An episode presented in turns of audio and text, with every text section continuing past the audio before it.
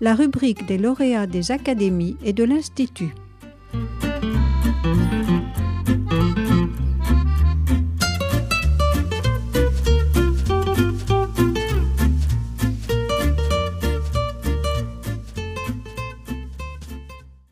Marc Ecker et je suis directeur de la recherche et de la valorisation à l'Institut français des relations internationales, l'IFRI. Je suis également co-rédacteur en chef de la revue Politique étrangère. J'ai reçu le prix Louis Marin de l'Académie des sciences morales et, politiques pour le livre La guerre de 20 ans, djihadisme et contre-terrorisme au XXIe siècle, que j'ai coécrit avec Elie Tenenbaum mes études, c'était euh, des études de sciences politiques. Donc j'ai d'abord commencé euh, la science politique dans ma ville de Strasbourg. Et puis après euh, donc, ce diplôme de l'Institut d'études politiques de, Strasbourg, je suis venu à Paris pour faire ce qu'on appelait à l'époque un diplôme d'études approfondies, ce qui s'appelle aujourd'hui un master 2 de recherche en relations internationales à l'université Paris 1 Panthéon-Sorbonne. Et à l'issue donc de ce master 2, j'ai commencé une thèse de sciences politiques là encore en, relations internationales, sur la thématique de l'importation du conflit israélo-palestinien en France. Et j'ai fait cette euh, thèse en ayant un pied à la Sorbonne et un pied à l'IFRI, donc l'Institut français des relations internationales, puisque j'ai eu la chance de bénéficier d'un financement doctoral qu'on appelle des conventions CIFRE. Et donc moi, j'ai été accueilli à l'IFRI qui a une structure associative. Donc l'IFRI, l'Institut français des relations internationales, a été fondé en 1979 sur le modèle des think tanks euh, anglo-saxons. C'est Thierry de Montbrial qui a fondé cet institut et qui le préside encore euh, aujourd'hui. Avec mon collègue Elie Tenenbaum, nous travaillons sur le terrorisme depuis très longtemps. Et en fait, il nous semblait qu'à l'approche euh, du 20e anniversaire du 11 septembre 2001, il manquait véritablement un ouvrage qui permette d'abord de retracer l'histoire de ces 20 ans. Euh, il y avait une littérature très importante liée au terrorisme, au djihadisme. C'était une littérature disparate, mais il manquait la vision globale. Et ce qu'on a voulu faire, c'est précisément écrire cette histoire globale en essayant de retracer aussi précisément que possible les événements du 11 septembre 2001. En réalité, on commence avant parce qu'il faut expliquer la genèse de, cet événement majeur euh, jusqu'en 2021, donc ce qui correspondait au 20e anniversaire des attentats du 11 septembre 2001, et surtout ce qui correspondait, et c'est euh, la thèse de l'ouvrage, à la fin du cycle stratégique de euh, la guerre contre le terrorisme. Donc écrire cette histoire, euh, on voulait le faire précisément en parlant aussi bien de ce qui s'est passé aux États-Unis que de ce qui s'est passé en Europe avec les attentats du 13 novembre 2015, mais également parler de l'Afghanistan, du Moyen-Orient, de l'Afrique. Hein, le, Sahel a été un théâtre majeur ces dernières années pour la France. Donc c'était très ambitieux, mais il nous semblait vraiment important de pouvoir expliquer les liens entre ces théâtres et puis expliquer aussi euh, les grandes charnières de ces 20, euh, 20 euh, années de guerre contre le terrorisme, puisqu'il y a eu cinq grandes périodes qu'on a essayé de distinguer dans ces deux décennies. La thèse principale de l'ouvrage, elle peut être résumée assez simplement. En réalité, elle est dans le titre, et ce titre nous a été parfois reproché. Euh, la guerre de 20 ans en nous disant mais attendez, euh, le, terrorisme ça a commencé avant 2001 et ça continue après 2021. Et c'est vrai, on le reconnaît évidemment. Euh, mais il y a quand même eu une période là très spécifique qui a commencé par le choc des attentats du 11 septembre. Et ce choc des attentats du 11 septembre, ce qui a été un saut qualitatif, un saut quantitatif dans l'histoire du terrorisme, ce choc a engendré une réponse massive qui a été la guerre globale contre le terrorisme, déclenchée donc par George W. Bush juste après ces, attentats, et qui a en fait été une réorientation complète de l'appareil de défense, de sécurité, mais même de la politique étrangère américaine, euh, vers cet objectif qui était euh, énoncé par George W. Bush dès septembre 2001, qui était d'éradiquer Al-Qaïda et de neutraliser tous les groupes États, euh, individus soutenant Al-Qaïda. Et en réalité, vous avez eu des opérations liées à la guerre globale contre le terrorisme un peu partout euh, dans, le monde, et notamment euh, en Afrique hein, dès, 2001. Donc la, la thèse consiste à dire que ce cycle qui s'est ouvert en 2001, en réalité, s'achève en 2021, ce qui ne veut pas dire que la menace a disparu. Au contraire, la menace est à bien des égards en fait vivace et peut-être même encore plus présente qu'il y a 20 ans. En termes numériques, en tout cas, il y a des études qui tentent à démontrer qu'il y aurait deux à trois fois plus de djihadistes aujourd'hui qu'en en 2001. Euh, et évidemment, dans ce contexte de menaces très fortes, la lutte contre le terrorisme doit aussi se poursuivre. Euh, il y a d'autres priorités stratégiques qui sont apparues ces dernières années. Euh, actuellement, il y en a une évidente qui est la menace russe avec la guerre en Ukraine, mais en réalité, ce n'est pas parce qu'une menace prend le dessus qu'elle évince les autres menaces. Les menaces ont plutôt tendance à s'additionner. Et donc la lutte contre le terrorisme ne peut pas s'arrêter du jour au lendemain. En revanche, ce qui change fondamentalement, c'est qu'on va sortir de ce cadre stratégique de la guerre globale contre le terrorisme. Il ne sera plus question de déployer des dizaines de milliers de militaires pour faire de la contre-insurrection. La lutte va se poursuivre, mais selon des modalités plus légères. D'un point de vue militaire, ça veut dire euh, des frappes de drones, éventuellement des raids de forces spéciales quand il y a une personnalité très importante euh, qu'un État souhaite neutraliser. Ça a été le cas encore en février 2022 euh, pour le successeur d'Abu Bakr al-Baghdadi, donc l'émir de, Daesh, qui a été éliminé en, Syrie, au nord-ouest de, la Syrie.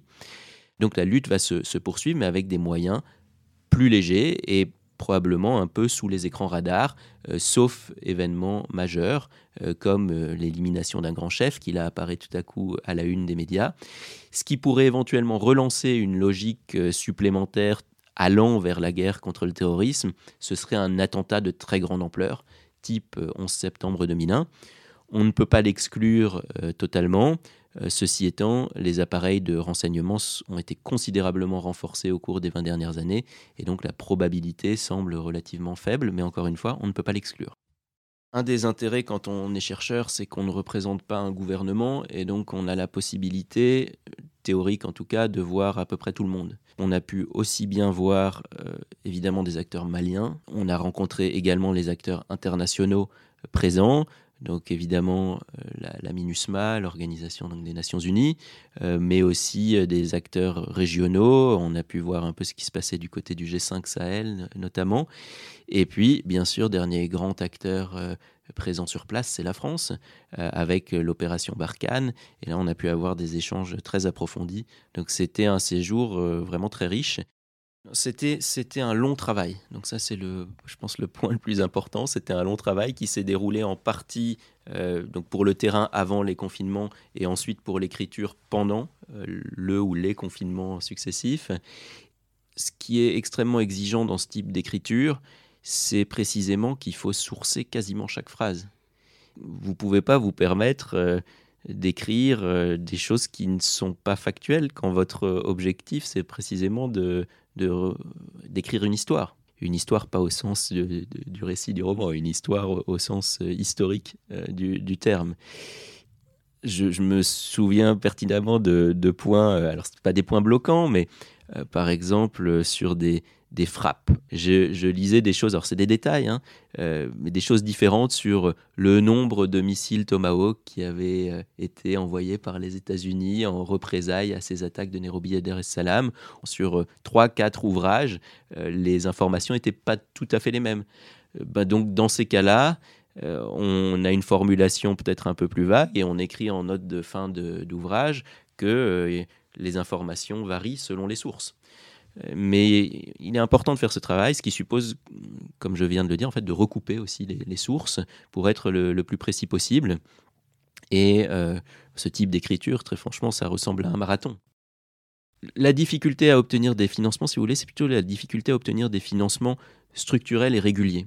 C'est-à-dire que pendant la période des attentats, il est relativement aisé d'obtenir un financement pour une recherche ponctuelle sur un an.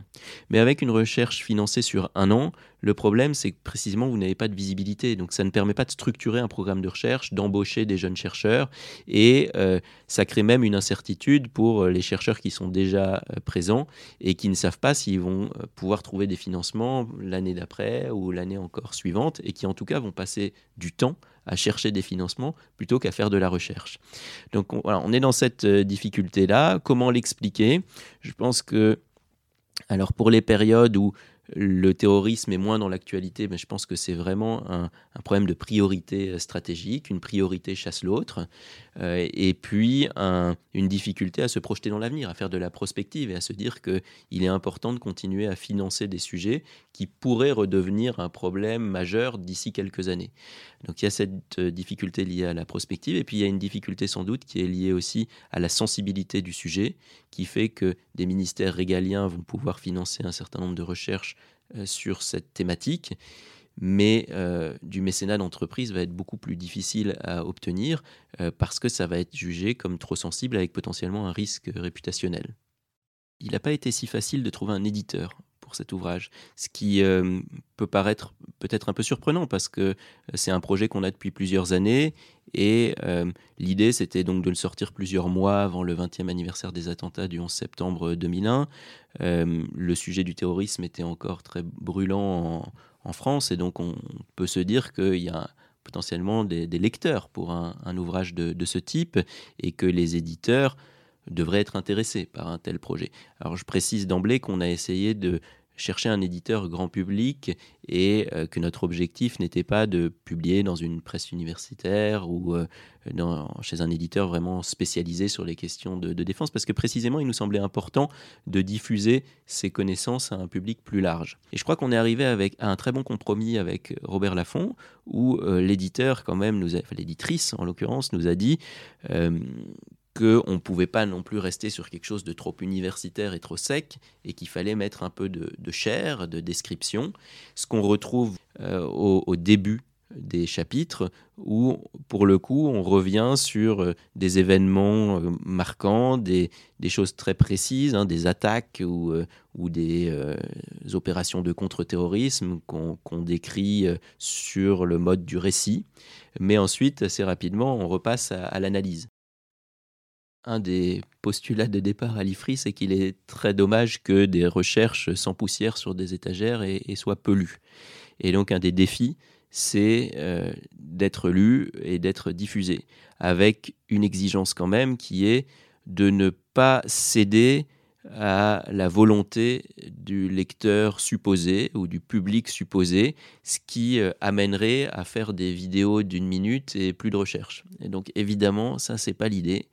L'idée c'est de garder une exigence très claire sur la recherche en tant que telle, euh, mais en même temps d'être capable quand même d'aller toucher euh, le public et notamment un public plus jeune qui n'a pas forcément le réflexe d'aller voir sur un site d'un institut de recherche pour télécharger une étude de 50 pages ou de 100 pages. Et donc il s'agit d'utiliser d'autres supports comme des vidéos courtes, comme des podcasts, comme des infographies, des cartographies interactives pour euh, essayer d'attirer euh, ces lecteurs. Mais vraiment à chaque fois, on va essayer quand même de renvoyer à des études euh, sérieuses, qui répondent aux, normes aux standards de la recherche, et de faire en sorte de convertir en quelque sorte ces personnes qui vont regarder des vidéos très courtes en lecteurs d'études plus exigeantes qui ne seraient pas forcément allés, aller voir ou aller lire sans passer par l'intermédiaire du, podcast ou, ou de la vidéo. C'est vrai, le, milieu de la recherche, n'est pas globalement un, milieu florissant. Il y a beaucoup de personnes qui souhaiteraient entrer dans le milieu de la recherche et euh, qui euh, se heurtent à des murs successifs et parfois qui finissent par abandonner. Euh, alors je ne sais pas où on en est exactement dans les statistiques, mais moi je me souviens pertinemment qu'on nous avait alerté dès l'étape du, doctorat et au moment de la réunion de rentrée de l'école doctorale de sciences politiques de la Sorbonne, on nous avait dit attention, là vous êtes 200 à peu près, euh, sachez qu'il y aura des postes à l'université au CNRS que pour 20% maximum d'entre vous. Sachez aussi que 50% euh, d'entre vous euh, ne termineront jamais leur thèse.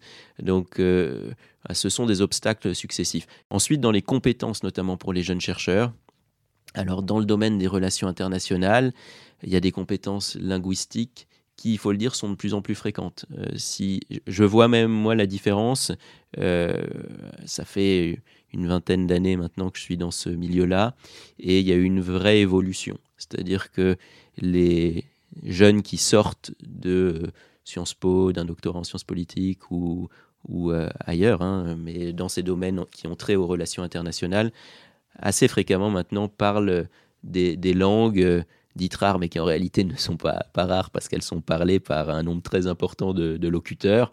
donc ça peut être le russe, le mandarin, l'arabe, le persan, etc. Et ça devient vraiment de plus en plus fréquent. Donc la langue, euh, c'est effectivement un, point important. Le, la diversité internationale du parcours aussi. Euh, donc ça peut être, ça peut commencer par euh, un Erasmus par exemple, une année à l'étranger. ça peut se poursuivre par des dispositifs de volontariat international. Et plus le parcours est diversifié internationalement, plus ce sera attirant. encore une fois, dans ce domaine très particulier des relations internationales. Et puis, euh, il y a les nouvelles méthodes de recherche qui sont en train d'arriver.